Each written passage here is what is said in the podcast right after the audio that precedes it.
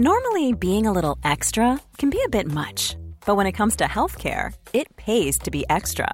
And United Healthcare makes it easy with Health Protector Guard fixed indemnity insurance plans. Underwritten by Golden Rule Insurance Company, they supplement your primary plan, helping you manage out of pocket costs without the usual requirements and restrictions like deductibles and enrollment periods. So when it comes to covering your medical bills, you can feel good about being a little extra. Visit uh1.com to find the Health Protector Guard plan for you.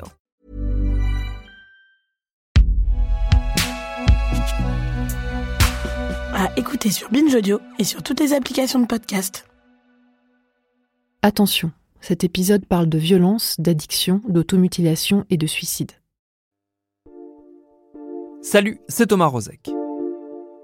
Comme tous les mois, il est temps de retrouver notre série Le Serment d'Augusta, un travail documentaire au long cours signé par Olympe de et par le professeur Emmanuel Flamand-Rose, neurologue à la Pitié-Salpêtrière, et réalisé par Elisa Grenet. Une série qui explore les nombreuses transformations et questionnements qui traversent le monde médical. Dans ce dernier épisode de cette première saison, on va parler des oubliés du soin. Bienvenue dans Programme B.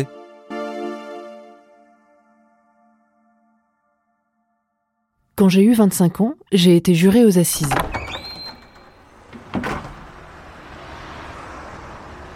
Le premier jour de ma convocation, je me suis rendu au palais de justice sur l'île de la Cité. Pour la première affaire, je n'ai pas été tiré au sort. À nous, les jurés qui ne siégerions pas, il a été proposé de visiter le centre Paris La Santé. À 14h, je suis donc entré dans l'enceinte de la prison.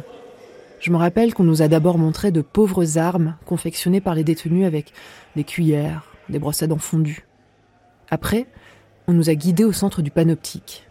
Je me souviens de la peinture jaunasse écaillée et à un moment, au-dessus de nos têtes, des filets pour empêcher les personnes qui voudraient se suicider de s'écraser au sol. On remontait une coursive et puis soudain, la voix d'un homme nous a crié. Alors, on vient aux eaux? Je suis incapable de dire, aujourd'hui, si un homme a vraiment crié il y a 15 ans. Ou si mon cerveau s'en rappelle comme ça, parce que je trouvais indécente ma présence dans ce lieu. La voix de cet homme, c'était peut-être juste ma voix.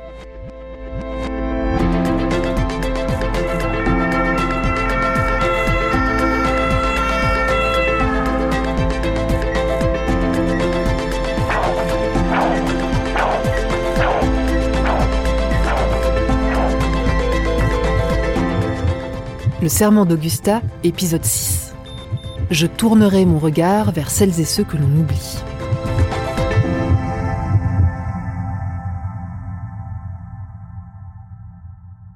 La prison, étymologiquement, c'est la prise de corps.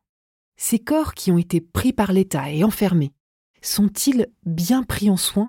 Est-ce que les personnes détenues parviennent à être soignées aussi bien que nous, qui sommes dehors? Aussi bien que le veut la loi depuis 1994 La qualité et la continuité des soins sont garanties aux personnes détenues dans des conditions équivalentes à celles dont bénéficie l'ensemble de la population. Pour le savoir, je veux retourner au centre Paris La Santé, 15 ans plus tard, avec mon enregistreur cette fois-ci.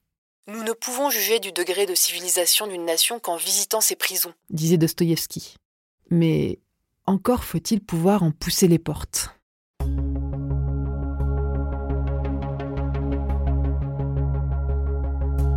La méfiance de l'administration pénitentiaire vis-à-vis de ma requête est palpable. J'envoie des relances et des relances et des relances, on me balade. Pourquoi?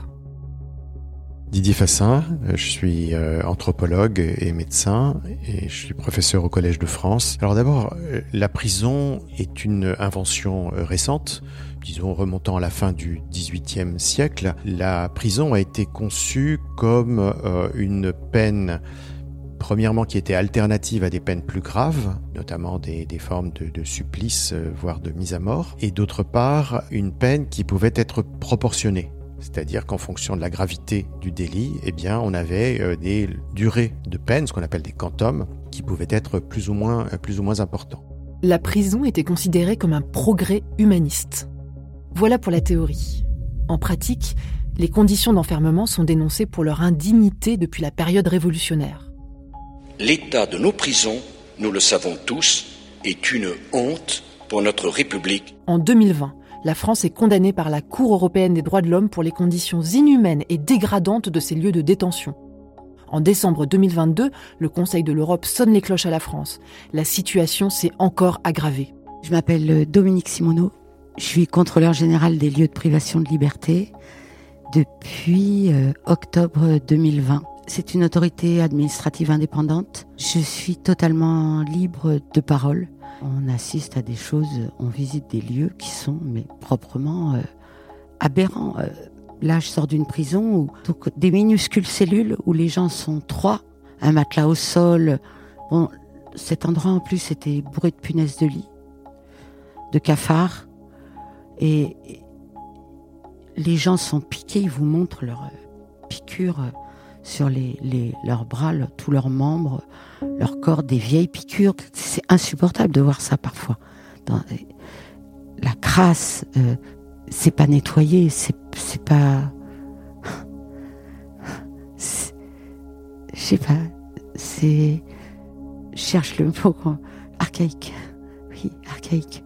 C'est en fait une punition euh, que, qui s'apparente pour moi au châtiment corporel d'antan.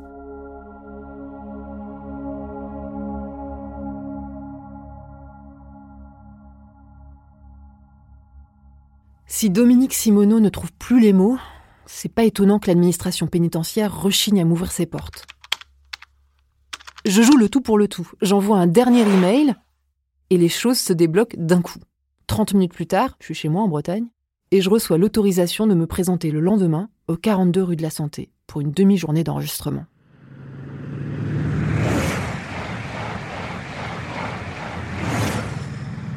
Venez, je vous emmène avec moi je vous propose qu'on se mette, le temps de cet épisode, un peu dans la peau de Camille.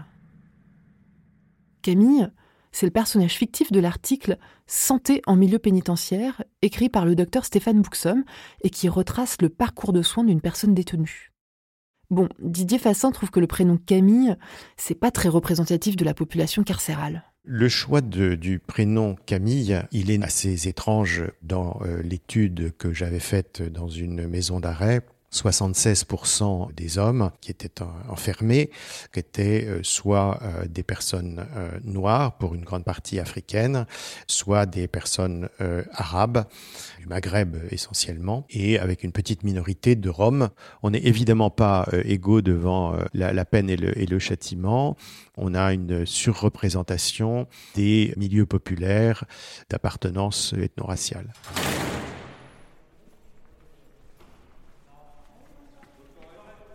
Camille est enfermée depuis trois jours. D'abord, 48 heures en garde à vue, puis à la maison d'arrêt Paris-La Santé depuis hier. Ah non, mais en même temps, si Camille est arrivée là, c'est que Camille a quand même gravement déconné. Hein. Eh ben, pas forcément.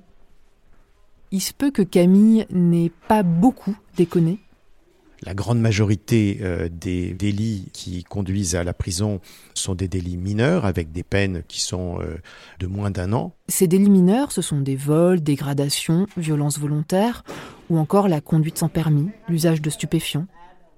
Et puis il y a aussi une autre possibilité, que Camille n'ait pas déconné du tout.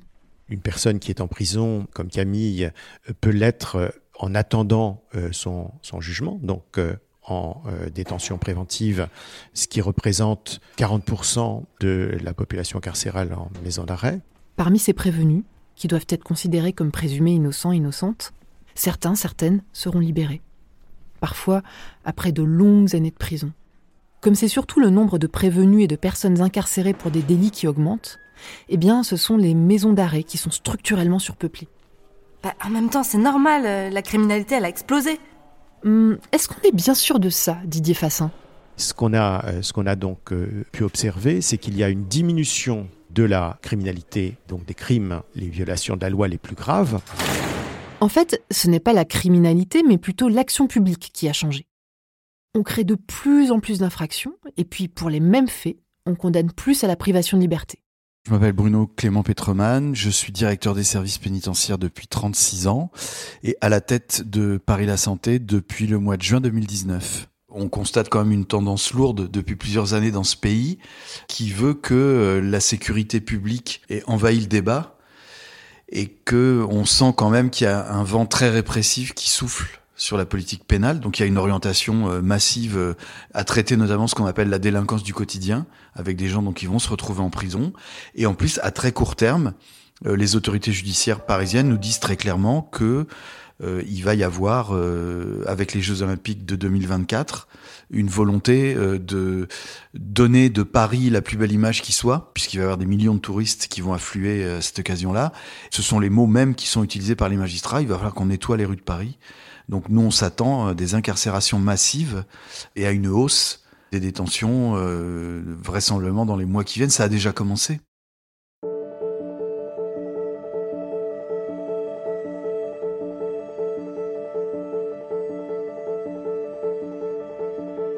Cette répressivité conduit de plus en plus de personnes en prison. On comptait environ 20 000 détenus en 1955. Le 1er mars 2023, il y en avait 72 351. 72 351 détenus dans des prisons qui comptent 60 700 places réglementaires. Là, je sors d'une prison où, où le taux, euh, la densité carcérale était jusqu'à 300%. Donc des minuscules cellules où les gens sont trois. On passe à peine, euh, à peine de face dans le petit couloir qui reste libre entre les lits superposés, euh, ce qui sert de table, euh, la fenêtre, un matelas au sol. À la santé, le taux d'occupation est actuellement de 163%. Très concrètement, ça implique que la cellule individuelle de 9 mètres carrés dans laquelle Camille va entrer à la santé est déjà occupée par une ou deux autres personnes. Et que si Camille n'a pas de bol, il n'y aura plus de place dans un lit dans sa cellule. Il risque de dormir sur un matelas au sol, comme 2026 autres prisonniers et prisonnières en France avec à la clé lombalgie, problèmes cutanés, une promiscuité inconfortable qui crée encore plus de tensions entre co-détenus et une accélération de la déshumanisation. Comment le directeur de la santé fait-il face à cette surpopulation carcérale? Avec les moyens du bord. Déjà, on fait face en essayant de créer un état d'esprit euh, qui, euh, malgré les conditions de détention, respecte autant que faire se peut la dignité des personnes détenues. Et pour moi, l'urgence dans les mois qui viennent, c'est de traiter la question des, gens qui dorment sur un matelas au sol. Donc on va, on a un projet de rajouter euh, des lits un deuxième lit dans les cellules dans lesquelles il n'y en a qu'un, ce qui va nous permettre d'absorber les 130 et quelques matelas qu'on a aujourd'hui au sol, d'avoir une petite marge, et puis après, ben, après on verra.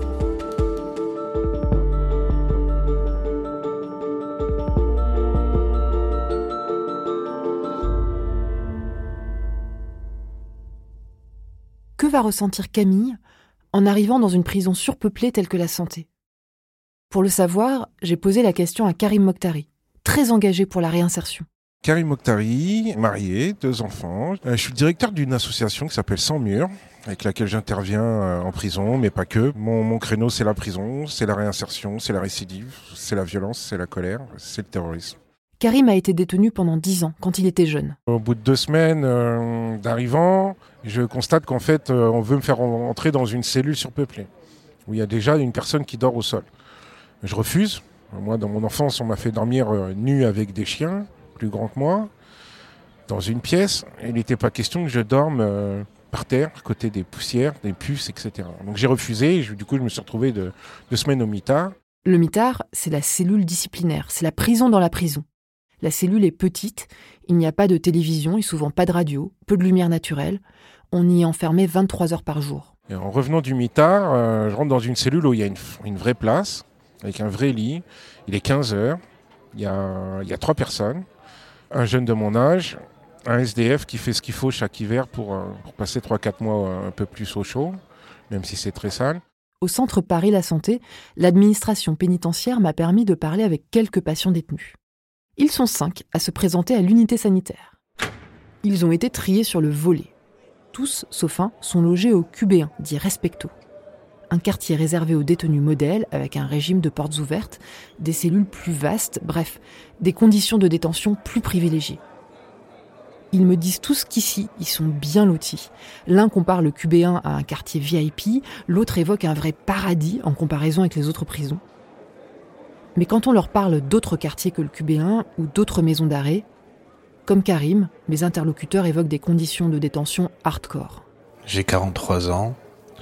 Je suis incarcéré à la maison d'arrêt de la santé depuis trois mois. Mais dans les autres prisons, déjà, il n'y avait pas la douche dans la cellule. Les cellules étaient vétustes. Le personnel était ingrat avec les détenus, ne respectait pas les détenus. Je me présente Mamoudou. Je suis la santé depuis euh, 4 mois. Moi, j'ai fait Fleury, j'ai fait Villepinte, et déjà que c'est assez petit. Si c'est pour nous mettre à 3 dedans, c'est encore pire. Et ouais, ouais, c'est pas, pas, pas facile, quoi, c'est compliqué. Il n'y a pas de place, c'est serré. Le, mec qui dort par terre, c'est difficile pour lui aussi. Et, et voilà, quoi, c'est pas normal, quoi. Et pire chose, bah, avant tout, déjà, c'est la violence, parce que ça peut aller très vite. Et euh, ouais, c'est pas une vie. C'est pas normal, quoi.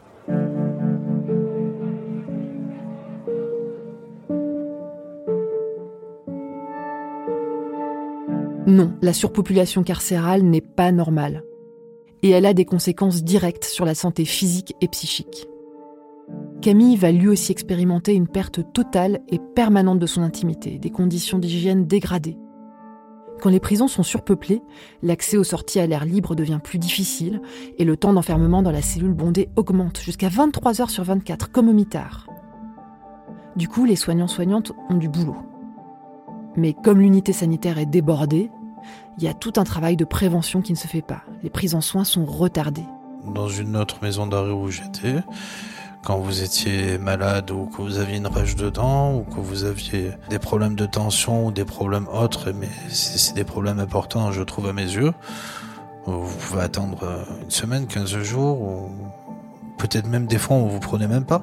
Il n'y a pas assez de soignants pour le nombre de détenus. S'il euh, y avait une, population normale, c'est-à-dire pas plus de détenus que de places, bah, le service médical verrait un peu tout le monde. Au lieu que là, il ne peut pas voir tout le monde. Les médecins ne peuvent pas voir tout le monde. Ils s'épuisent, les médecins. Et la relation de soins en souffre. Ma première expérience de santé en prison, ça a été celle de quand je suis arrivé. Donc, euh, bah, moi, j'ai rencontré le médecin. J'ai eu l'impression d'être pris euh, à la chaîne un peu. Euh, Bonjour, asseyez-vous. Est-ce que vous voulez un traitement? Ça a été la première question qu'on m'a posée. Est-ce que je veux un traitement? J'ai pas compris tout de suite. J'ai dit pourquoi faire? Il m'a dit mais pour tenir la détention. Puis là, il m'a euh, montré du doigt un, autre cabinet à côté, là, ouais, et il m'a dit allez voir l'infirmière. Cette consultation que raconte Karim Mokhtari, c'est la consultation arrivant. Camille va vivre la même, puisqu'à l'arrivée en détention, une consultation avec un ou une médecin est obligatoirement proposée dans les plus brefs délais. Le premier contact de Camille avec un ou une soignante n'est pas lié à sa santé, mais s'inscrit plutôt dans ce rite de passage si particulier qu'est l'entrée en prison. Pour que Camille passe du monde libre au monde de la peine, on l'a privé de ses objets personnels, mis à nu, on lui a fait une fouille corporelle, on lui a attribué un numéro d'écrou. Le sociologue Erving Goffman, qui a beaucoup travaillé sur les lieux d'enfermement, parle dans Asile d'un processus de mortification des entrants. Quand on entre dans ce que Goffman appelle une institution totale, c'est-à-dire une institution où des individus sont coupés de l'extérieur et où leur vie est réglée de façon homogène, sans leur consentement, eh bien, toute cette cérémonie d'admission va nous mettre en condition, nous programmer, nous niveler, pour nous transformer en un objet assimilable par l'administration de l'établissement. Et dans ce rituel d'entrée en prison, il y a donc aussi la visite médicale je suis allé voir l'infirmière, je lui ai dit bonjour, elle était déjà dans son, dans son papier là devant elle. Elle m'a dit euh, déshabillez-vous. Euh, je me suis déshabillé, j'ai laissé mon caleçon, ça faisait déjà quand même la cinquième fois que je me déshabiller aujourd'hui, donc euh, ça commence à me saouler quoi. Et je laisse le caleçon, elle me regarde à peine, elle me dit baissez le caleçon. Je baisse le caleçon, et là, elle, et ben là, elle insère un coton-tige très long dans mon urette. Et ça fait plus de 25 ans là maintenant, mais rien que de le dire, euh, ça me refait des sensations particulières. Et j'ai demandé pourquoi, elle m'a dit c'est pour voir si vous avez des maladies euh, sexuellement transmissibles et si vous avez des pratiques euh, sexuelles particulières. J'ai dit, bah, il y avait qu'à demander. Elle m'a dit, oui, je sais, vous êtes tous réputés ici pour dire la vérité. Donc tout ça, ça a contribué ouais, à, mettre quand même un froid entre moi et le service, service médical hein, de la prison. Comment éviter que la visite médicale d'entrée en détention soit vécue comme une étape de plus dans ce processus de mortification? Comment faire pour que la visite médicale de Camille ne ressemble pas à celle qu'a subie Karim? Bonjour Camille, je suis médecin euh, à l'unité sanitaire. Je vous propose cette consultation dans le cadre de votre arrivée. C'est une consultation que vous n'êtes euh, pas obligé d'accepter et qui doit nous servir de faire le point sur votre état de santé pour vous proposer les meilleurs traitements et la meilleure orientation et puis vous proposer un certain nombre de dépistages de maladies. C'est important qu'on vous explique aussi que nous on dépend de l'hôpital euh, de la ville et qu'on ne dépend pas de la prison. Que moi, en tant que médecin, je suis indépendant de la justice, de la police et que donc tout ce qu'on va échanger pendant notre consultation, j'ai l'interdiction formelle de le répéter au sein de la prison euh, à quiconque. Vous pouvez me parler de ce qui vous amène en prison, mais moi, j'irai pas vérifier, simplement parce que ça vous appartient de décider de ce que je dois savoir ou pas. S'il y a des éléments qui sont importants pour moi dans le soin, je vous poserai la question mais j'irai pas vérifier pourquoi vous êtes là. Je suis Stéphane Buxam, je suis médecin généraliste et j'ai euh, exercé pendant trois ans en prison, en maison d'arrêt et en centre de détention. La consultation médicale arrivante, elle a pour objectif de faire le point sur l'état de santé de la personne pour éviter une rupture de médicaments, une rupture de soins. Elle a aussi pour objectif de euh, limiter la propagation au sein de la prison de certaines maladies contagieuses. Et puis, il y a aussi une dimension qui est importante, qui est normalement euh, d'essayer de euh, prévenir ou de dépister les risques suicidaires. Donc on voit à travers ces objectifs qu'en fait ils sont très variés et ils s'adressent à la fois à la personne et à la collectivité des tensions.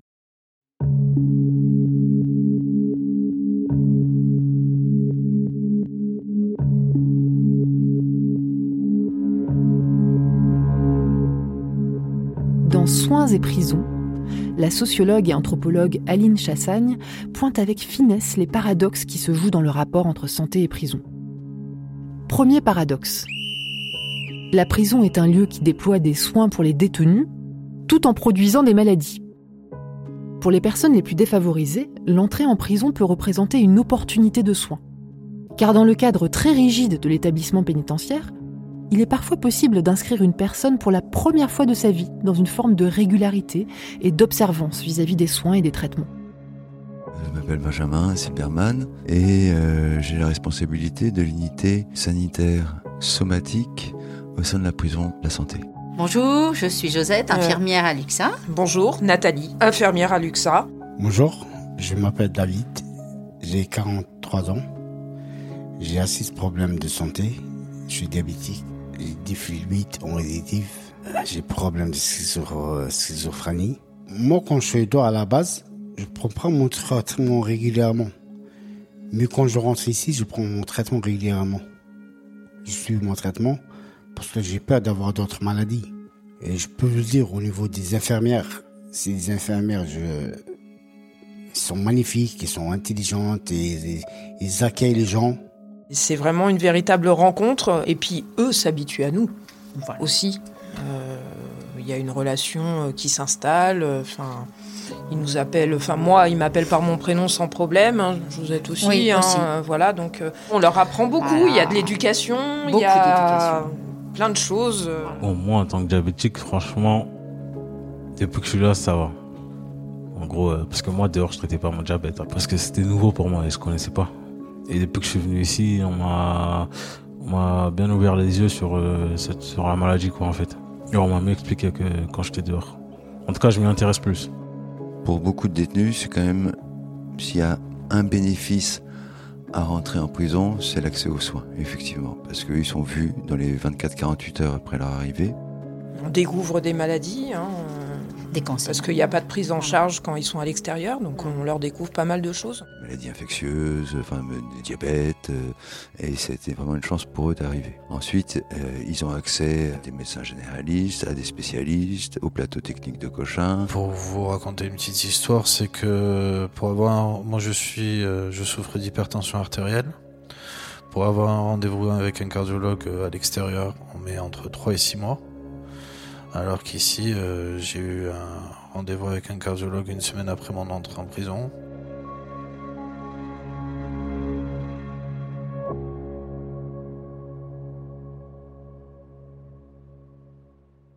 L'unité de la santé est quand même un cas à part.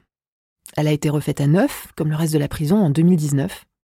L'équipe de soignants-soignantes est au complet, peut-être parce que la prison est en plein Paris, parce qu'elle est médiatique. Son hôpital de rattachement, Cochin, a une politique volontariste et investit dans du matériel neuf. L'ambiance est bonne dans l'équipe. Dans beaucoup d'autres prisons, construites loin de tout, les postes restent vacants. Les hôpitaux ne consacrent pas forcément l'argent qu'ils reçoivent de l'ARS pour financer les unités sanitaires. Le matériel y est vétuste ou absent. Alors certes, même dans ces cas de figure moins idyllique, il y a une opportunité de soins. La prison peut être une occasion de dépistage, de traitement, d'éducation thérapeutique, de création d'une relation de confiance soignant-soigné. Mais l'enfermement reste, par essence, une source de morbidité. Manque d'activité, alimentation carencée, consommation excessive de tabac ou de stupéfiants. La mémoire s'affaiblit, les sens s'émoussent. Second paradoxe relevé par Aline Chassagne. La prison est un espace qui favorise et limite à la fois les possibilités d'accéder aux soins. Car si la prison réduit la distance en mètres entre le malade et les soignants, à l'intérieur de la prison, la distance se mesure en nombre de portes à franchir. Pour aller de l'entrée de la prison à mon bureau de consultation, moi j'avais une, une douzaine, euh, entre 12 et 15 portes, en fonction de la prison dans laquelle j'étais. Docteur Stéphane Bouxom. Ça pouvait prendre entre 5 minutes et un quart d'heure. Mais pour un détenu, c'est pareil, voire pire, parce que euh, je pense qu'on faisait un peu moins attendre aux, portes. Euh.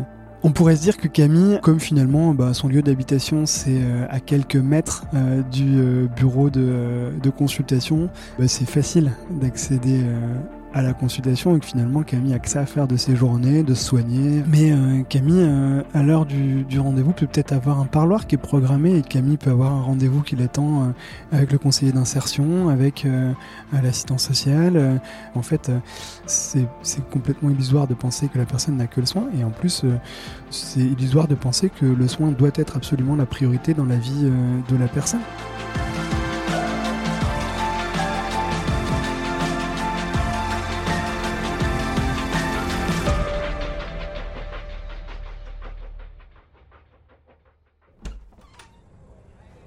Est-ce que vous avez des problèmes de santé? Est-ce que vous avez déjà été opéré? Est-ce que vous avez euh, euh, des allergies? Est-ce que vous prenez habituellement des médicaments? Est-ce que vous avez déjà fait de la prison avant? Alors ça, c'est une question qui est importante pour moi pour comprendre le parcours de vie de la personne, puis pour aussi comprendre si elle a déjà potentiellement été en contact avec un système de soins quel qu'il soit. Est-ce que vous avez euh, déjà euh, voyagé ou habité en dehors de France euh, ces euh, cinq dernières années? Ça me permet d'évaluer le parcours potentiellement migratoire de la personne et donc euh, tout ce qui peut être lié à ça, les psychotraumas notamment. Emmanuel, est-ce que tu pourrais partager avec nous des données sur la santé des personnes qui entrent en prison? Bah Déjà, à âge égal, les personnes qui entrent en détention présentent des caractéristiques sanitaires plus dégradées que la population générale.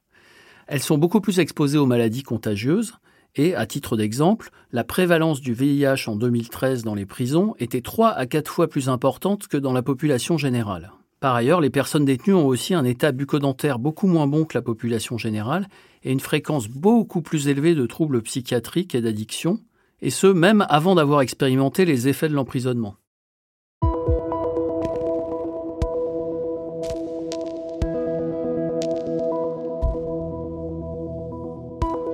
Dans son ouvrage Soins et prison, Aline Chassagne enfonce le clou. La population carcérale est si vulnérable sur le plan de la santé qu'elle vieillit plus vite. Elle cite une étude américaine selon laquelle l'âge physiologique des détenus serait de 10 ans supérieur à leur âge réel. Ce vieillissement prématuré, ces problèmes de santé, c'est avant tout la trace de la précarité, et parfois des chemins migratoires dans des parcours de vie accidentés.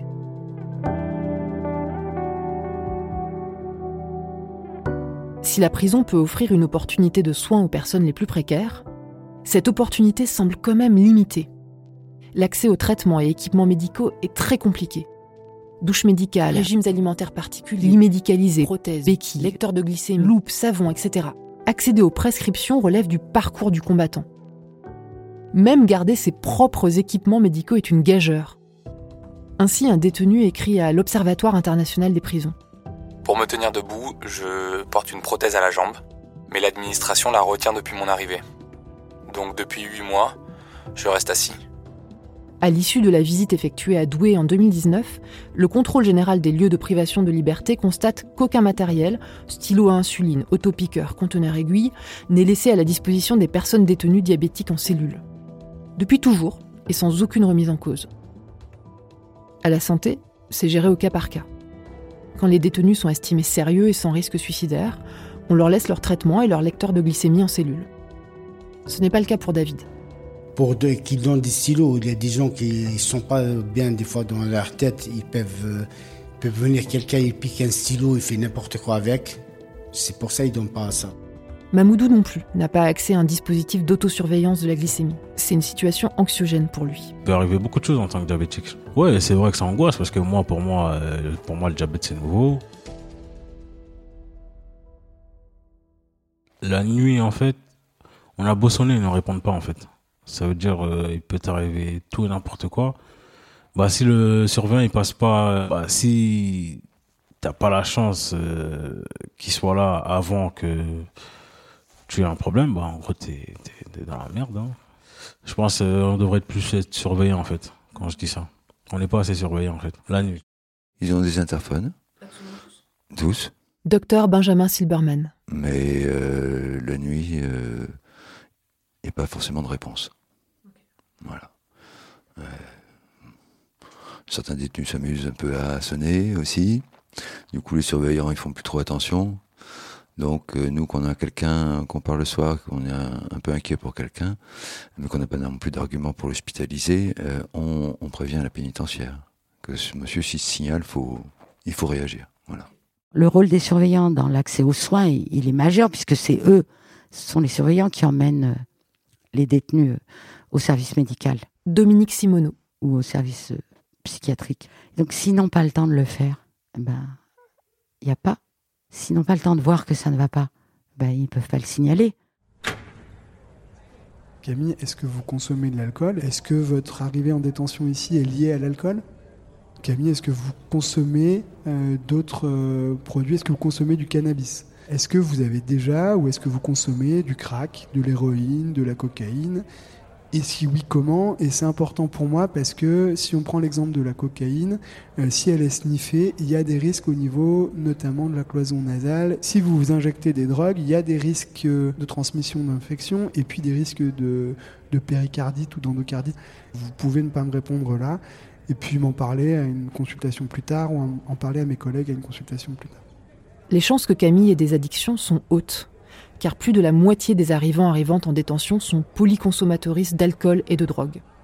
Et 14,7% des détenus sont détenus justement pour infraction à la législation sur les stupéfiants.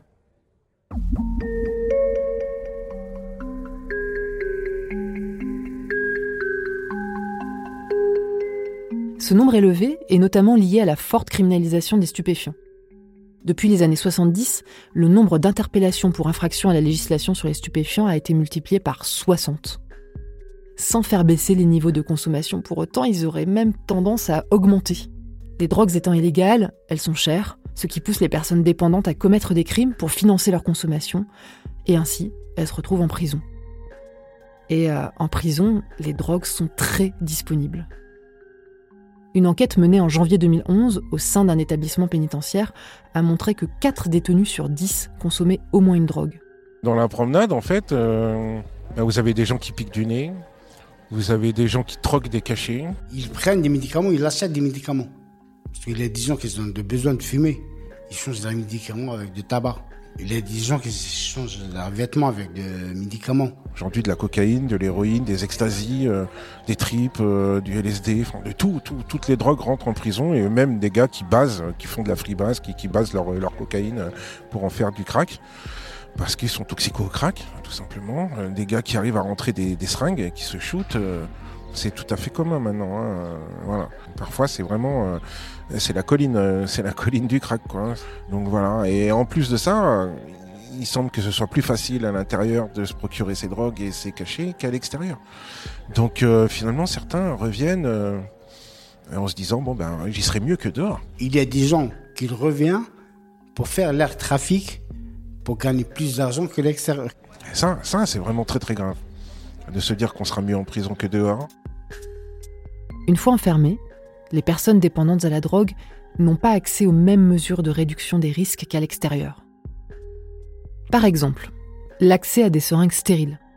Ce type de programme, qui met à disposition du matériel d'injection propre, permet de réduire les contaminations virales et donc de juguler la transmission du VIH et du VHC, de diminuer la fréquence des abcès, des surdoses et des décès. Pourtant, les programmes de mise à disposition de seringues stériles sont encore interdits en prison, malgré les recommandations de l'OMS, de l'Office des Nations Unies contre la drogue et le crime, de l'ONU-SIDA. Une des raisons Les syndicats de surveillants bloquent. Ils craignent que les seringues soient utilisées comme des armes. Contraints à la clandestinité, les détenus toxicomanes comme Camille se confectionnent des seringues de fortune à base de stylos, d'aiguilles. Conséquence, en prison, les risques de contamination explosent.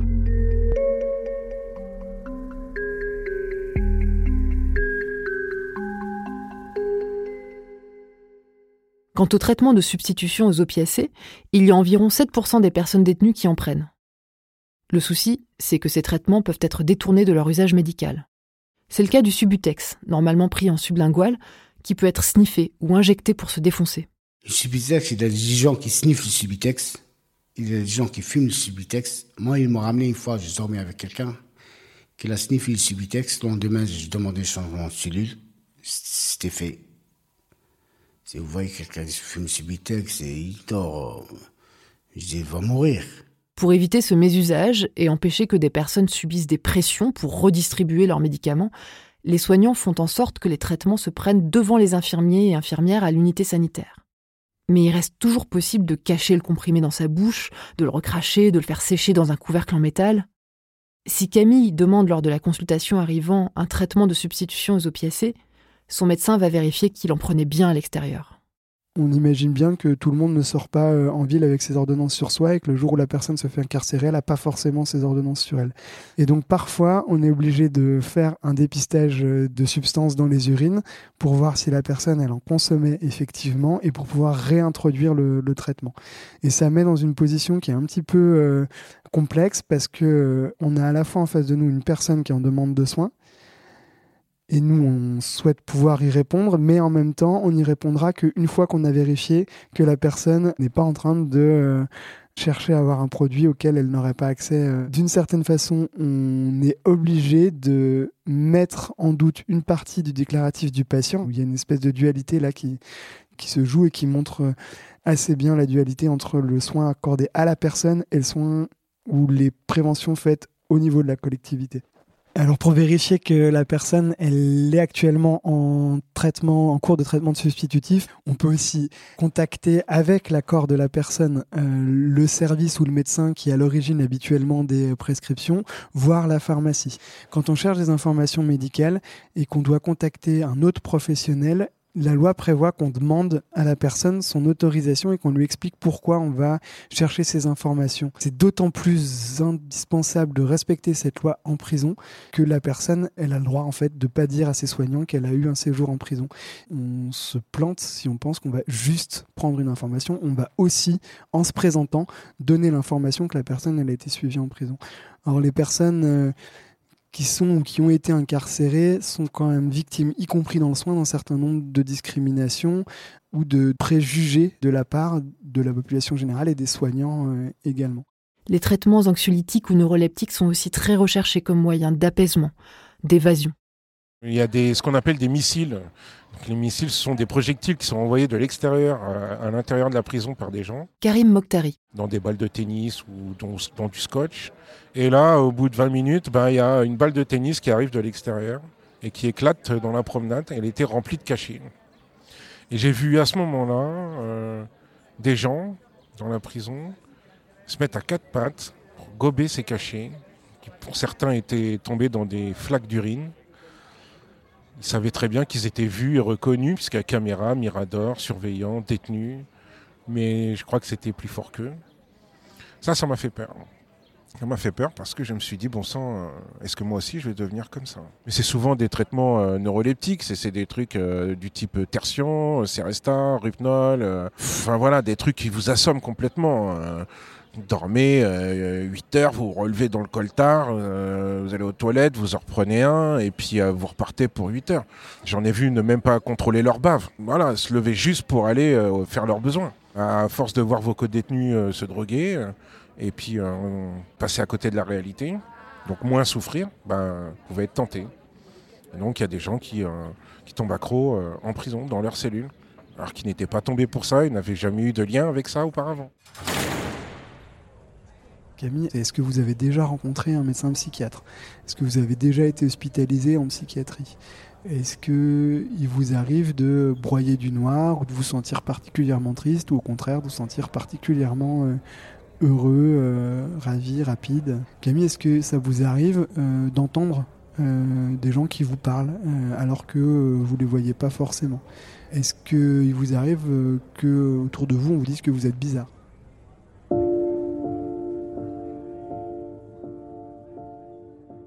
Chez les entrants et entrantes en détention, il y a aussi une prévalence élevée des troubles psychiatriques comme la dépression, les troubles bipolaires ou la schizophrénie.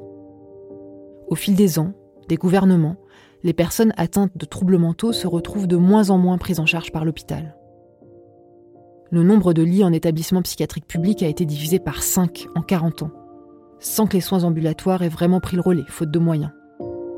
Sans soins, les personnes psychiquement vulnérables et très précaires peuvent pratiquer une délinquance de survie, commettre des infractions, se retrouver devant les tribunaux. Tribunaux où, à l'instar des toxicomanes, les personnes souffrant de troubles psychiatriques sont surpénalisées. Lorsque le discernement est dit altéré, c'est-à-dire que vous êtes à moitié responsable, mais pas tout à fait, mais quand même vous l'êtes, eh bien je dirais que loin euh, d'excuser comme, comme ça devrait euh, les actes euh, de ce que je vois hein, dans les tribunaux, la sanction pénale eh bien, s'alourdit. Pourquoi? Parce que je crois que la folie fait peur. Les statistiques montrent que les peines tombent plus durement sur quelqu'un dont le discernement a été altéré. Car même à la justice, la maladie psychique peut faire peur. Dans les imaginaires, les figures du criminel et du malade mental se confondent pour n'en former qu'une, celle du fou dangereux.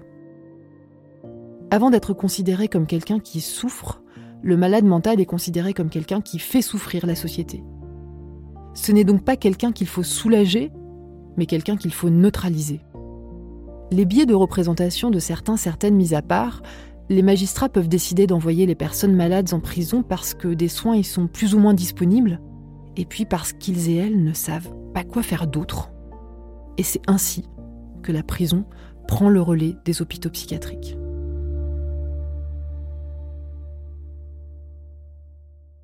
Ce déplacement de l'hôpital psychiatrique vers la prison est d'autant plus préoccupant que la prison aggrave l'état des personnes qui seraient déjà porteuses de troubles psychiatriques.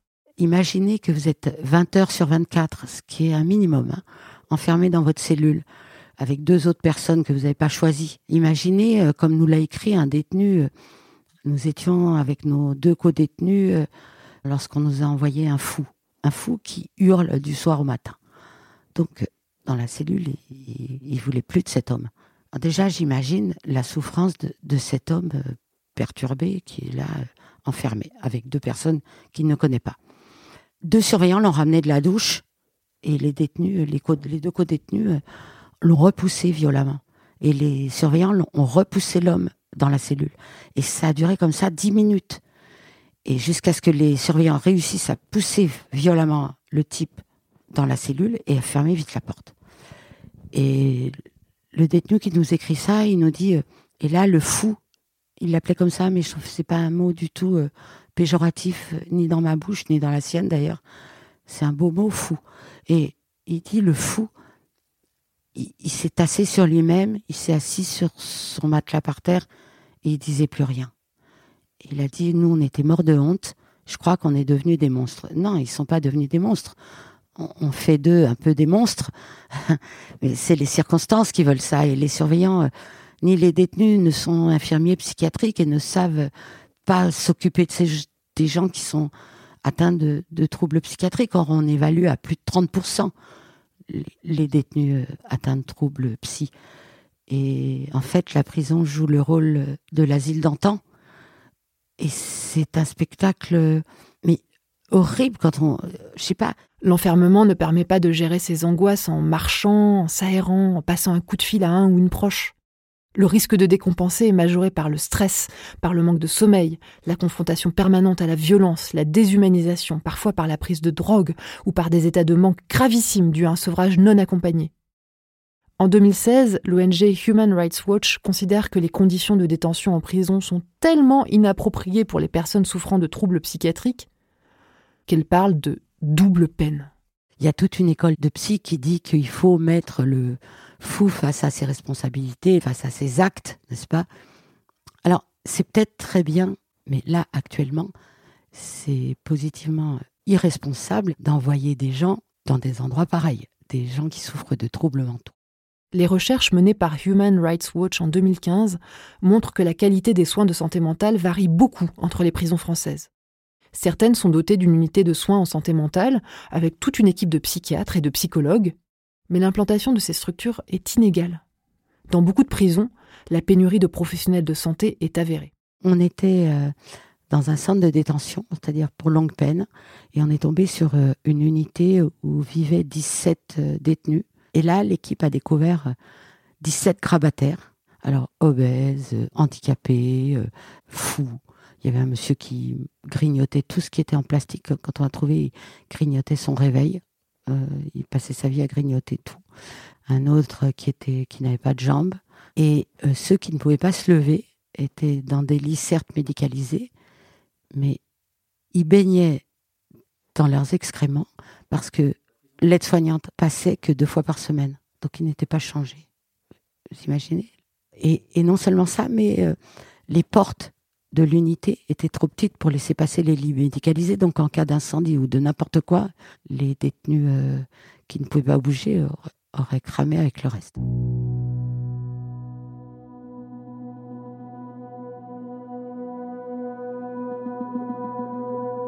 la pénurie de professionnels de santé mentale est encore plus aiguë. Selon l'Observatoire international des prisons, en 2016, 22% des postes de psychiatres n'étaient pas pourvus. Et la situation n'a fait qu'empirer depuis. Soit du fait d'un manque de ressources, soit parce que, bah, on va pas se mentir, en prison, les conditions de travail sont difficiles et n'attirent pas les foules. Une grande partie des unités sanitaires ne bénéficient donc d'un psychiatre qu'au maximum deux jours par semaine. Conséquence implacable, si Camille a besoin d'un rendez-vous, il va devoir faire face à des délais considérables et attendre plusieurs semaines, voire plusieurs mois.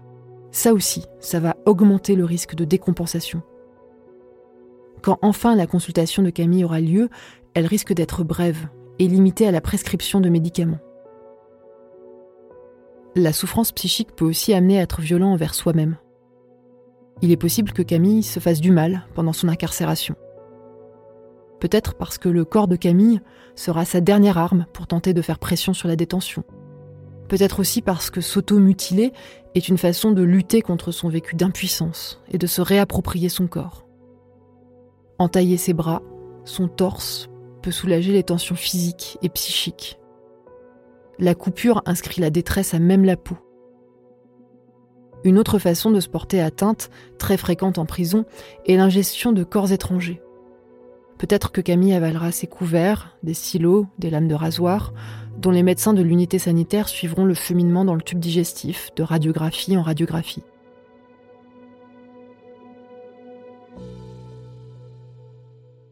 Et puis, il y a l'atteinte au corps la plus radicale, le suicide. J'ai été condamné à 90 jours de mitard. Karim Mokhtari. Et euh, à l'époque, on faisait 45 jours de mitard, puis ensuite on nous, emmenait à 3 jours à l'isolement et on repartait pour nos 45 jours de mitard.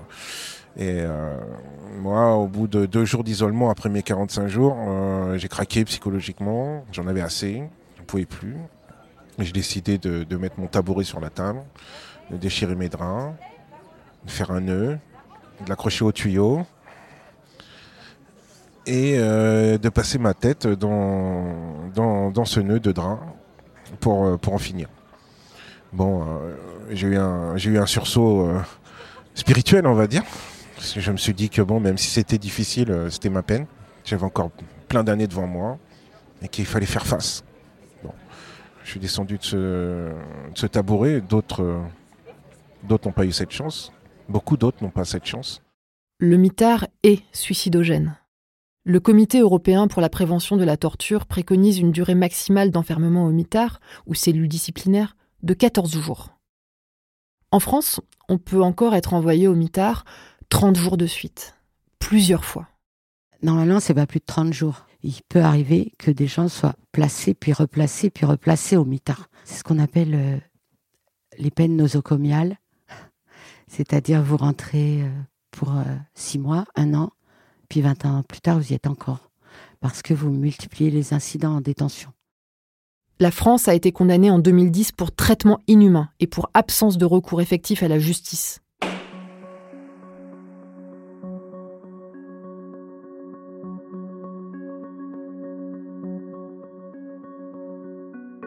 Le geste suicidaire, il n'est pas forcément pathologique. En revanche, la détention est indéniablement suicidogène. On se suicide sept fois plus en prison qu'au dehors. Au mitard, le risque suicidaire est neuf fois supérieur à celui en cellule ordinaire. Camille, est-ce que vous avez euh, déjà eu des, des idées noires dans votre vie? Est-ce que ça vous est arrivé?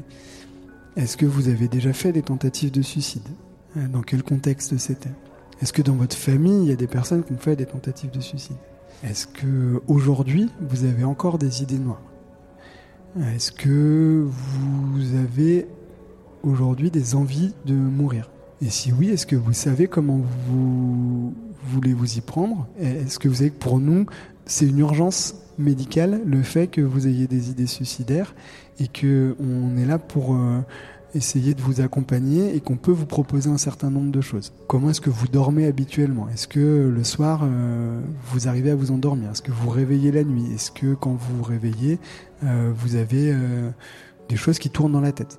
L'évaluation du risque suicidaire, surtout sur cette première consultation, c'est quelque chose que je, trouve moi très difficile. Je crois qu'il est essentiel, mais comme, comme partout quand on veut évaluer un risque suicidaire, de poser les questions très clairement aux patients. Ces questions, on a toujours une appréhension à les poser en tant que soignant, euh, avec une espèce de crainte qu'en posant ces questions, on va générer un risque suicidaire. En fait, non, au contraire, parce que ça permet de ben, d'expliciter aussi à la personne que ça fait partie des urgences pour nous euh, et qu'on est là pour ça aussi.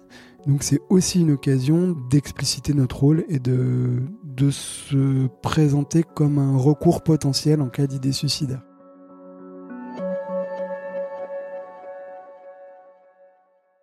Dépister le risque suicidaire chez Camille est crucial. En France, chaque semaine, deux personnes détenues se donnent la mort. Il y a un taux de suicide effrayant dans les prisons françaises. Vous savez, il y a 250 morts par an dans les prisons dont 120 suicides. Nous sommes le pays d'Europe qui a les taux de suicidité euh, carcérale les plus élevés. Didier Fassin. Qui, euh, de plus, a eu euh, une augmentation considérable de ces taux au, cours des, au cours des années. Aujourd'hui, on n'en parle pratiquement plus dans les médias, c'est un, c'est un non-sujet. Un détenu nous a raconté qu'une nuit, il se lève pour pisser. Il se heurte à un truc mou qui pendait, et c'était le corps de son co-détenu. Donc il a hurlé, mais c'était la nuit. Il faut le temps que le surveillant euh, s'aperçoive qu'on tape, qu'on hurle, que toutes les cellules se mettent à taper, à hurler.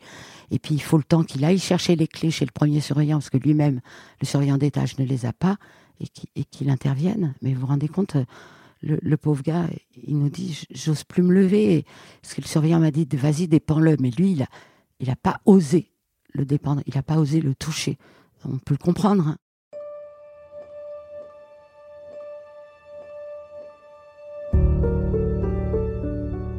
Que l'on observe, c'est qu'il y a des facteurs particuliers qui vont euh, faciliter la commission d'un suicide. C'est premièrement les débuts de, séjour en prison, ce qui a comme conséquence le fait de vraiment s'interroger sur fallait-il mettre cette personne en prison.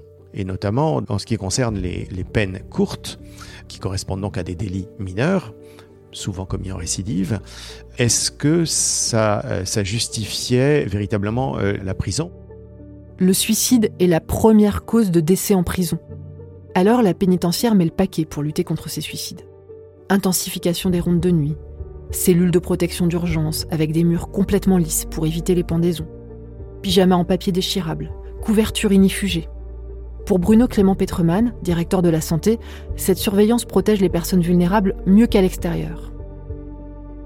À l'extérieur, vous avez des tas de gens euh, qui vont pas bien, on le voit pas, on le sait pas, personne ne dit rien, ça peut finir par des drames. En prison, c'est beaucoup plus compliqué parce que on est sous l'observation permanente à la fois du personnel pénitentiaire, des co-détenus, des soignants. Ici, il y a quand même la chance qu'à un moment, on puisse dire attention lui, je trouve qu'il va pas bien, euh, il évolue pas dans le bon sens, euh, il prend plus la gamelle, euh, il sort plus en promenade, il y a quelque chose qui va pas. Un surveillant, il est là pour pour surveiller, mais derrière le mot surveiller, il y a surtout le mot porter attention à, le mot observation, le mot faire remonter des choses qui ne vont pas. Donc c'est par essence dans leur fonction. Si Camille est repérée comme étant un risque suicidaire, alors la surveillance s'intensifie. Les rondes de nuit se font plus fréquentes dans sa coursive. Toutes les deux heures, Camille est réveillée. La lumière est allumée dans sa cellule et on lui demande de faire un geste. Une attention qui malheureusement vient casser le sommeil de Camille, ce qui peut avoir un impact négatif sur sa santé mentale. Les jours passent et l'état de Camille inquiète de plus en plus. Voilà qu'on décide de le placer en cellule de protection d'urgence. Si la prison n'en dispose pas, ou si Camille exprime sa souffrance en criant par exemple, il pourra être envoyé à l'isolement ou au quartier disciplinaire, dans des habits de papier. Pourtant, isoler quelqu'un qui risque de se suicider, c'est prendre une mesure qui rompt le lien humain. Alors que la tentative de suicide est justement un appel à l'humanité. Alors que c'est le contact humain qui prévient le suicide.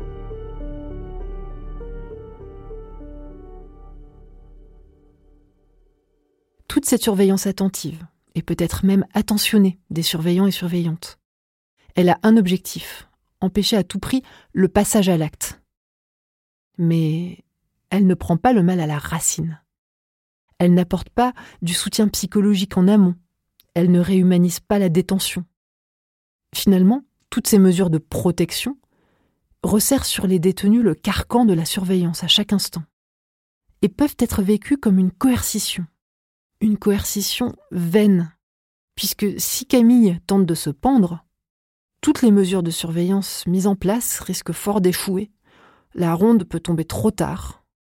Il est possible que les voisins de Camille, dans des cellules adjacentes, trouvent soudain le silence pesant, donnent l'alerte en criant.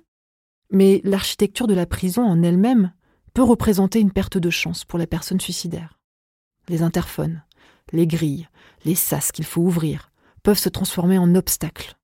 Et trop souvent, la grande vétusté des locaux peut représenter une mise en danger pour les autres détenus. Une fois, quand on était euh, à Gradignan l'année dernière, il y a eu une fumée noire qu'on voyait s'échapper euh, depuis la salle où nous on était euh, pour où on se réunissait le soir après chaque journée comme on fait tous les jours.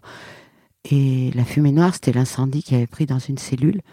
Il y a eu un mort, un blessé grièvement. Le type avait voulu se suicider.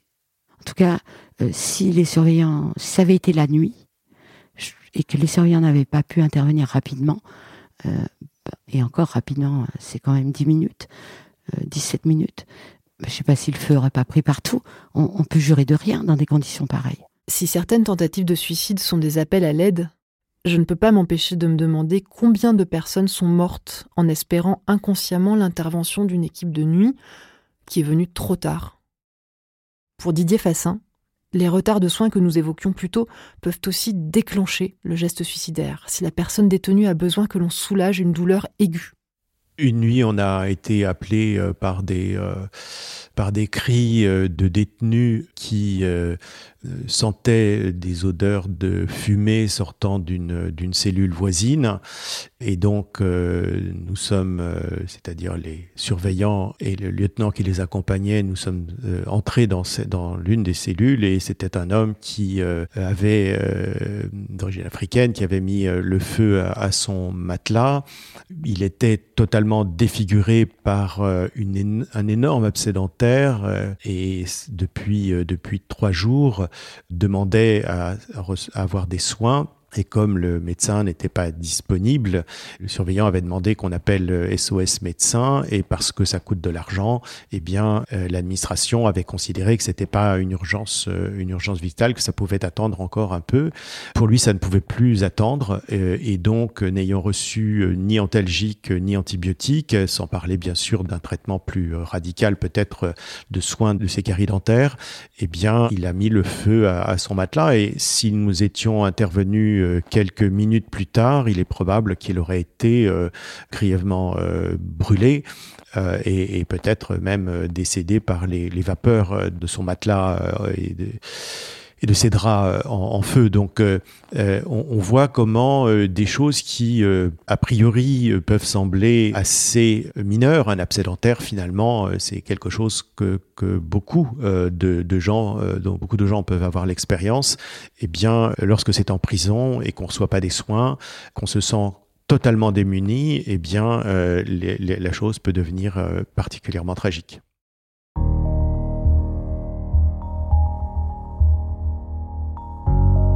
Quand on n'a pas accès aux soignants-soignantes, ou pas assez vite, la douleur aiguë dans la mâchoire, dans le bas du dos, dans le crâne, dans la psyché, qui lance et qu'aucun geste ne vient soulager, se double-t-elle d'un immense sentiment d'abandon, du manque terrible d'être vu, entendu comme un être humain? Je trouve euh, important que dans la relation de soins, on garde l'idée qu'on a un humain, une personne en face de nous et, que le reste euh, impacte le moins possible cette euh, relation interhumaine. C'est un peu théorique, ça fait un peu vœu pieux, mais c'est quand même quelque chose auquel je crois et, euh, un des... Combats probablement de ce métier, c'est aussi bah, d'essayer un maximum de, préserver et de soigner l'humanité qui est en face de soi. Enfin, ça, ça, je suis désolé, ça, ça paraît très, très prétentieux. C'est à l'échelle de chacun et à l'échelle de chaque relation. C'est pas, voilà. Mais c'est un des, un des enjeux, je pense, de ce, de ce métier. Ce qui compte, c'est d'avoir cet, cet être humain hein, qui vient voir un autre être humain dans une cage. De toute façon, c'est un regard d'équanimité. C'est-à-dire, il n'y a pas de jugement. Ils sont pas là pour juger et ça, ça, ça fait la différence avec tous les autres interlocuteurs tous regardent les détenus à travers leur capacité de dangerosité ou de récidive. Et euh, un médecin vous regarde euh, comme un être humain, qu'on peut apaiser, qu'on peut aider, qu'on peut soutenir, qu'on peut accompagner. Et donc c'est un soutien euh, qui paye pas de mine, on dirait, mais, euh, qui est déterminant dans la reprise de confiance en soi, dans la reprise de l'estime de soi, dans le regard qu'on pose sur les autres aussi.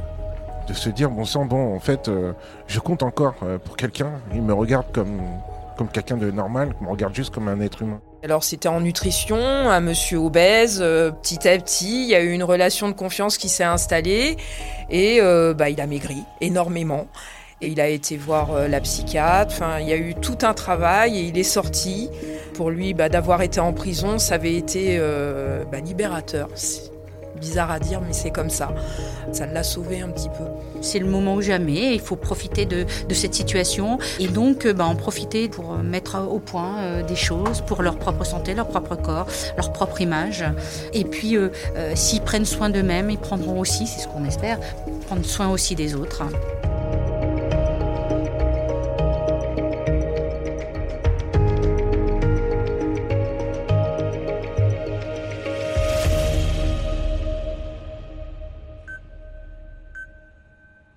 J'adore cette référence à l'humanité comme boussole pour le soin. Et il y a une autre idée qu'on aime bien, nous les soignants, c'est de dire qu'on donne le même soin à tous. On est très fiers de ça. Mais euh, en fait, euh, je, suis, je, suis, un peu embarrassé de dire ça, mais si on regarde bien, c'est un peu chimérique. Il faut l'avoir en tête, bien sûr, mais au mieux, c'est une direction. Il y a des personnes qui sont dans des situations particulières dont on n'a pas vraiment idée, ou des personnes qui peuvent avoir un environnement socioculturel qui nous est pas du tout familier, et ça, ça complique l'interaction. Ça rend l'alliance thérapeutique plus difficile, et au final, euh, bah on perd en qualité de soins. Et à mon avis, c'est un truc, faut pouvoir y réfléchir et faire une démarche volontaire, un effort supplémentaire pour aller chercher ces personnes et pour pouvoir leur offrir un soin qui s'approche de celui des autres. Les prisonniers, c'est un exemple, mais dans la vie, ça commence déjà avec toutes ces personnes avec qui on a une connivence moins évidente, euh, juste parce qu'elles sont très différentes de nous. Et si on veut les soigner pareil, il va falloir y mettre plus d'énergie. Alors en effet, bah, quand on est dans cette situation, je pense que la, la source d'inspiration, c'est l'être humain en face de soi.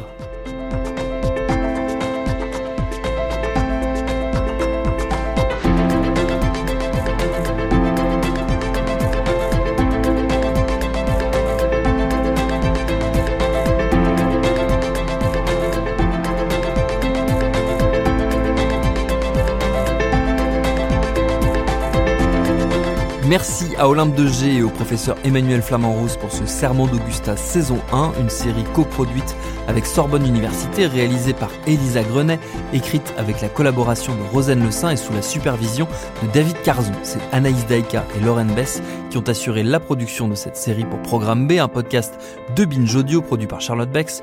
Tous nos épisodes, les anciens comme les nouveaux, sont à retrouver sur toutes vos applis de podcast. Cherchez-nous sur internet si vous voulez nous parler et à très vite pour un nouvel épisode.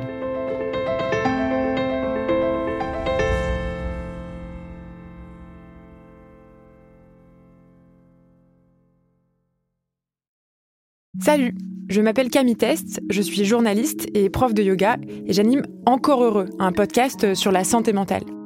Deux fois par mois, on se pose des questions très simples, du genre comment on fait pour avoir un rapport apaisé à la nourriture, peut-on vraiment travailler et être heureux, ou encore pourquoi se réconcilier avec le sport.